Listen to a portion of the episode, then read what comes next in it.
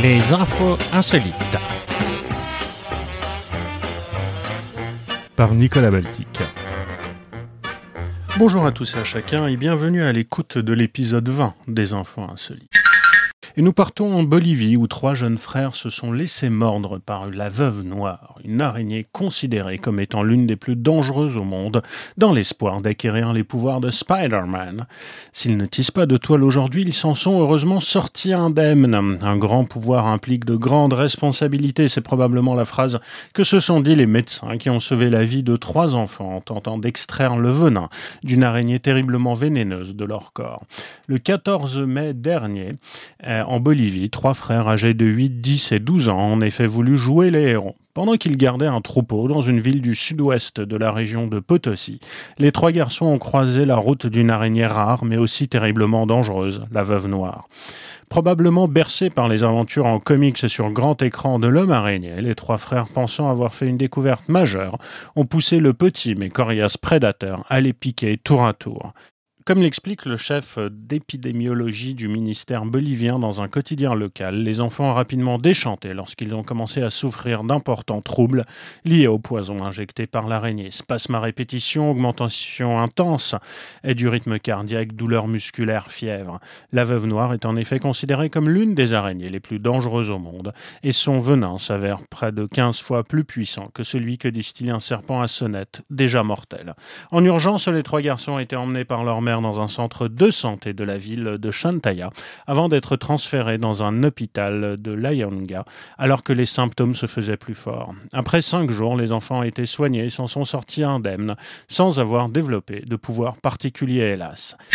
Et on ne parle pas assez des drames qu'occasionne la Covid-19 pour les intermittents de l'événementiel.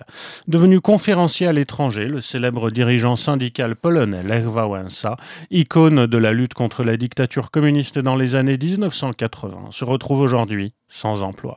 À 77 ans, Lech Wałęsa cherche du travail, à titre le tabloïd polonais Fact dans son édition du 13 mai. Bien qu'il n'exerce plus de mandat officiel depuis 1995, l'ex-dirigeant du syndicat libre Solidarność et président de la République à la retraite continuait d'être invité comme conférencier à l'étranger contre rémunération. Selon le journal, il percevait de la sorte au moins un million de zloty par an, soit environ 220 000 euros. La pandémie a toutefois provoqué l'annulation de nombreux événements. Euh, c'est pourquoi je réfléchis à un travail complémentaire euh, confié Wałęsa au tabloïd. Interrogé sur ses compétences, il explique être à l'aise. Vous savez, sur un tracteur comme sur Internet, toute ma vie j'ai exercé divers métiers. Électricien, mécanicien, militant syndical, président de la République. J'ai un large éventail de possibilités. Le journal rappelle par ailleurs que Wałęsa reçoit tous les mois une retraite de 6000 zloty, soit à peu près 1500 euros. Mais dans un précédent entretien, l'ex-président déplorait que son épouse en dépense 7000. Dans les années 1980, son opposition à la dictature communiste lui avait valu une gloire internationale ainsi que le prix Nobel de la paix. Pognon toujours est la gagnante italienne d'un Picasso au tirage d'une loterie caritative, ainsi que son fils qui lui a offert le billet, ont lancé un appel vendredi au musée intéressé pour exposer cette toile euh, difficile à garder à la maison. Encore sous le coup de la surprise et pas très versée en matière de peinture, Claudia Borgano, habitante de Vintimille, n'a pas l'intention dans l'immédiat de revendre son lot Nature morte, composition géométrique euh, au journal et en verre d'absinthe de 1921, évalué à peu près un million d'euros. Euh, mon travail me plaît, donc je pense à continuer à travailler, mais c'est une sécurité pour l'avenir de mon fils, a-t-elle confié à l'agence France Presse. Euh, je n'avais jamais rien gagné avant, même si parfois je jouais un peu au loto, euh, mais juste comme ça, je ne m'y attendais pas et je ne l'espérais pas non plus, a-t-elle raconté. Le billet de loterie, acheté 100 euros, est un cadeau de Noël à son fils Lorenzo. Ce dernier estime aujourd'hui difficile de garder le tableau à la maison, notamment en raison de sa valeur. Euh, je ne pense pas le fixer au mur, mais ça me ferait plaisir qu'il soit exposé dans un musée, afin que d'autres personnes puissent partager, regarder ce tableau et en ressentir les émotions. Lance-t-il euh, en lançant un appel. On aimerait qu'il soit exposé en Europe ou dans le monde pour que tout le monde puisse en profiter.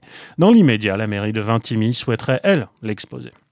Cette loterie caritative, un Picasso pour 100 euros, doit financer des projets d'accès à l'eau en Afrique de l'ONG CARE à Madagascar, au Cameroun et au Maroc. C'est 200 000 billets de 100 euros qui avaient été mis en vente sur le site unpicasso100euros.com avec l'espoir de récolter 20 millions d'euros. Au final, c'est que 5,1 millions d'euros qui avaient été collectés. Un million d'euros devait normalement être versé au propriétaire du tableau, le collectionneur euh, David Nahmad, qui a décidé de ne faire payer l'œuvre que 900 000 du coup.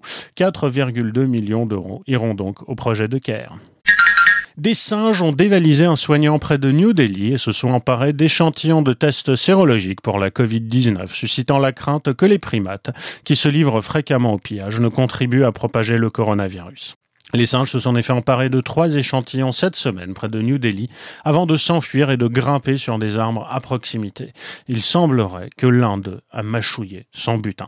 Mais les échantillons découverts plus tard n'ont pas été endommagés, semble-t-il, a déclaré vendredi à l'AFP le directeur de la faculté de médecine de Merout des Rairages.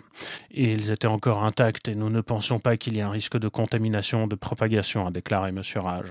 Les trois personnes dont les échantillons sanguins ont été volés par les singes ont subi de Le coronavirus a été détecté chez les animaux, bien que le risque de transmission de l'animal aux humains ne soit pas confirmé. Les autorités indiennes sont en permanence confrontées au problème des singes voleurs qui dérobent de la nourriture ou des téléphones portables dans cette région. Dans de nombreuses zones rurales, les agriculteurs dont les récoltes sont pillées par des bandes de singes ont demandé l'intervention des autorités locales pour contrôler leur population. Et les autorités municipales de New Delhi ont pris le problème à bras le corps et ont eu recours à des singes langours à longue queue pour affronter et repousser d'autres singes plus petits des abords du Parlement indien. C'est ce qu'on appelle la Monkey War. Et nous partons désormais pour Taïwan, où la Cour constitutionnelle a dépénalisé l'adultère vendredi, en estimant que la loi qui le réprimait violait les protections constitutionnelles concernant l'autonomie et l'égalité sexuelle. Le code pénal ne devrait pas être utilisé pour punir des actions qui touchent au sentiment personnel, a déclaré Xu Tsongli, le chef de la Cour constitutionnelle, en annonçant la décision. L'adultère à Taïwan était jusque-là passible d'un maximum de un an de prison. Les condamnés écopaient euh, généralement seulement d'une amende, hein, mais se retrouvaient néanmoins pourvus d'un casier judiciaire à l'issue de la procédure. Alors cette décision s'inscrit dans une tendance similaire en Inde et en Corée du Sud, où les lois sur l'adultère ont également été invalidées.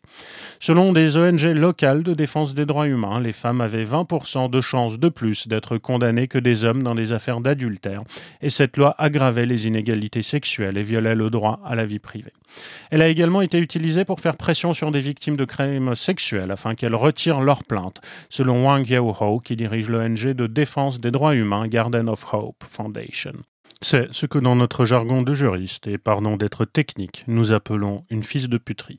La loi aussi permis à des plaignants de retirer leur plainte contre leurs épouses tout en continuant à poursuivre la troisième partie impliquée, ce que la Cour constitutionnelle a considéré comme étant une rupture d'égalité.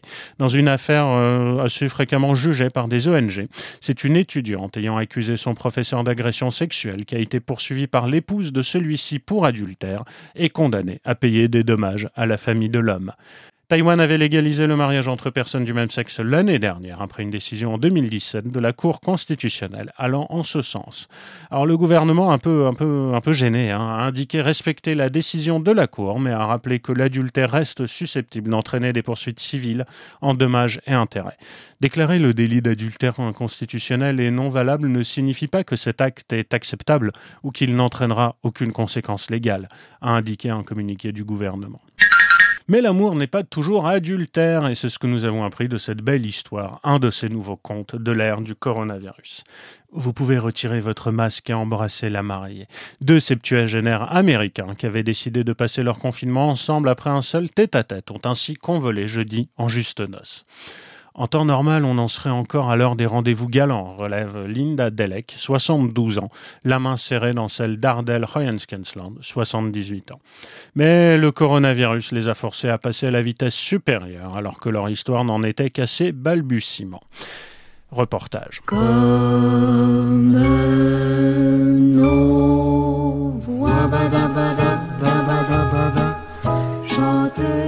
Les deux éprouvés par la perte d'un conjoint en 2019, ils se sont croisés pour la première fois en février à la Peace Lutheran Church d'Alexandria, près de Washington, pour la chandeleur. Il m'a salué, il m'a plu, et on a aidé à ranger ensemble à la fin, raconte Linda. Une semaine plus tard, on s'est retrouvés pour une soirée loto. C'est un romantisme fou. On était à la même table, on a pu discuter, ajoute Ardel. Le couple convient de se revoir pour un déjeuner et ça a été notre seule sortie romantique, souligne l'ancien ingénieur en transport urbain. Deux jours plus tard, les autorités appelaient en effet la population à se calfeutrer chez elle. Eu égard à leur âge, les deux tourtereaux ne s'imaginaient pas défier les règles. Mais on a tous les deux réalisé qu'on avait besoin d'un partenaire, confie Ardel. Aussitôt dit, aussitôt fait. Sa tendre amie emménage chez lui. Ça semblait être la chose la plus naturelle au monde, s'amuse cette retraitée de l'université Gallaudet pour sourds et muets. L'aventure était risquée, mais on ne s'est jamais senti pris au piège, dit-il. On a fait beaucoup de choses que l'on aime tous les deux. Marcher, regarder des vieux films, discuter. Mhm. Un jour, en écoutant un service religieux, décidément, le couple se sent saisi de la même émotion.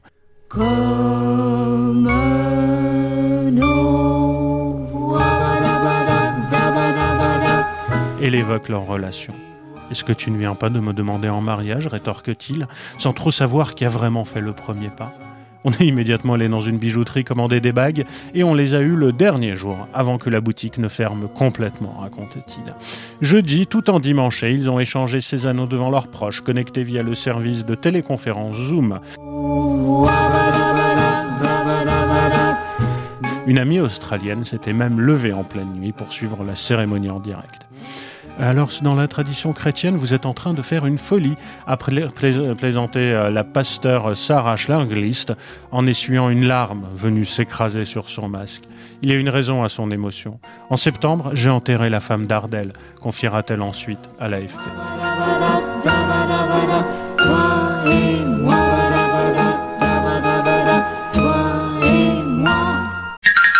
Animaux encore et conneries humaines, c'est un bébé girafe qui est né dans un zoo de Bali en Indonésie et qui a été nommé Corona pour marquer sa naissance en pleine pandémie. Le girafon né le 9 avril est le troisième petit de la girafe Sophie, la mère, hein, qui porte le même nom qu'à peu près 97% des girafes en France, c'est assez normal d'appeler une girafe Sophie, et Matadi, son père, au Safari Park de Bali. Comme elle est née pendant la pandémie, c'est le ministre de l'Environnement lui-même qui l'a appelée Corona, a expliqué le porte-parole du zoo. Euh, Corona est en pleine santé et tête sa mère. Nous allons la garder sous observation pendant trois mois, a-t-il ajouté. Et oui, le Bali Safari Park est fermé aux visiteurs depuis la fin mars dans le cadre des mesures destinées à contenir la propagation du coronavirus. Toutes nos félicitations à Sophie et Matadi pour la naissance de leur fille. Et grande question, faudra-t-il désormais manger sous cloche au restaurant ou dans des serres séparées? Le contexte sanitaire inspire les designers, obligés de réfléchir à des solutions esthétiques et pratiques, paraît-il, pour faire respecter les gestes barrières. Tel est le cas par exemple du designer français Christophe Guernigon, à l'origine d'une bulle destinée à la clientèle des restaurants et qui d'ores et déjà séduit des entrepreneurs un peu partout dans le monde. On y est première, c'était d'aider euh, souligne le Parisien qui a imaginé pendant le confinement Plexit, une solution pour respecter les distances et les gestes barrières à table sans que cela ne ressemble à des parloirs de prison. Après avoir vu fleurir sur les réseaux sociaux des images de table séparées par des parois de plexiglas, il a imaginé un objet entre la coupole, l'abat-jour et la visière. Euh, je voulais que ce soit détachable comme une visière à nettoyer à plat pour un deuxième service, explique-t-il. La bulle cloche est ouverte à l'arrière et suspendue au plafond pour éviter tout sentiment d'enfermement et permettre par exemple de reculer sa chaise. Coût estimé autour de 150 euros pièce. Après avoir reçu de nombreuses marques d'intérêt aux États-Unis, au Japon, en Allemagne, en Angleterre, etc., la phase industrielle a démarré lundi, 10 000 exemplaires en cours de fabrication, et la première installation a eu lieu mercredi dans un restaurant parisien. Donc on va dire que c'est une forme d'hommage à Christo, qui lui, cependant, n'emballait pas les hommes. Barrière pour empêcher de manger encore, c'est un yogi indien qui disait ne pas avoir mangé ou bu depuis 80 ans. Affirmation qui a fait l'objet d'études médicales mais aussi de doutes. Hein. Euh, tu m'étonnes, John. Est mort mardi à l'âge de 90 ans, a annoncé son voisin à l'agence France Presse. Asset à la longue barbe et avec un anneau dans le nez à la façon d'une déesse hindoue, Prahlad Jani est originaire du petit village de Charada dans l'état de Gurayat, dans l'ouest de l'Inde, et clamait ne pas avoir consommé d'eau de nourriture depuis l'âge de 11 ans. Il est mort mardi matin de vieillesse à son domicile, a déclaré Chetal Chaudhary, son voisin d'à côté.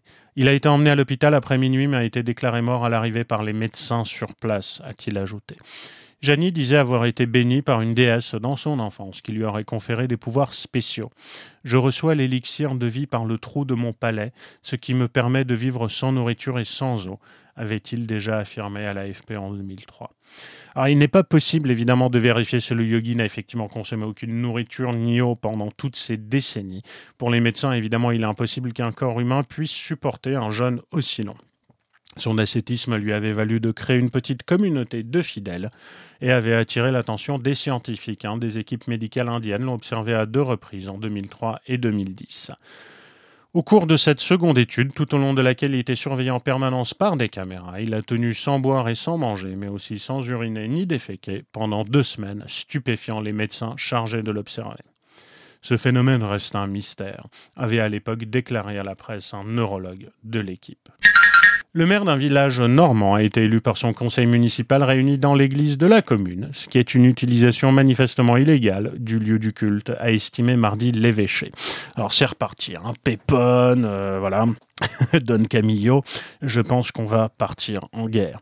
Et ma salle de conseil municipal ne permettait pas le respect des gestes barrières. Hein. Euh, comme on a une église qu'on entretient depuis la loi de séparation de l'église et de l'État de 1905, qui sert 4, 5 fois par an et fait 300 mètres carrés, l'idée c'était de faire ça là-bas, a expliqué euh, Stéphane Hamilcar, maire sans étiquette d'Émiéville, une commune de 650 habitants proche de Caen.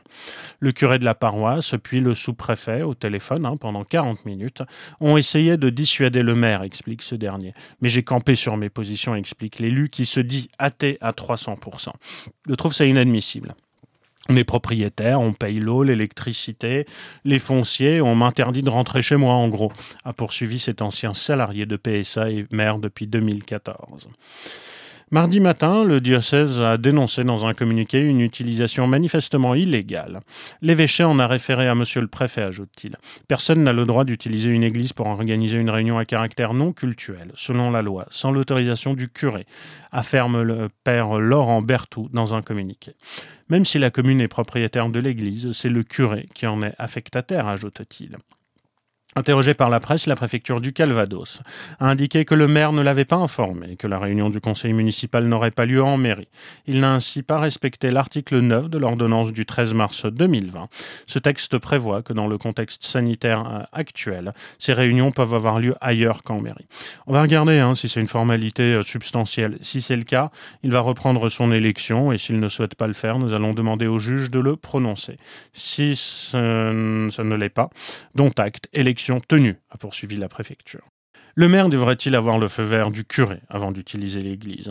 L'usage et la pratique qui existent depuis bien longtemps, c'est que quand on veut utiliser un lieu de culte pour un usage qui n'est pas cultuel, on s'entend avec l'affectataire des lieux, répond la préfecture, qui estime regrettable le choix d'Émiéville.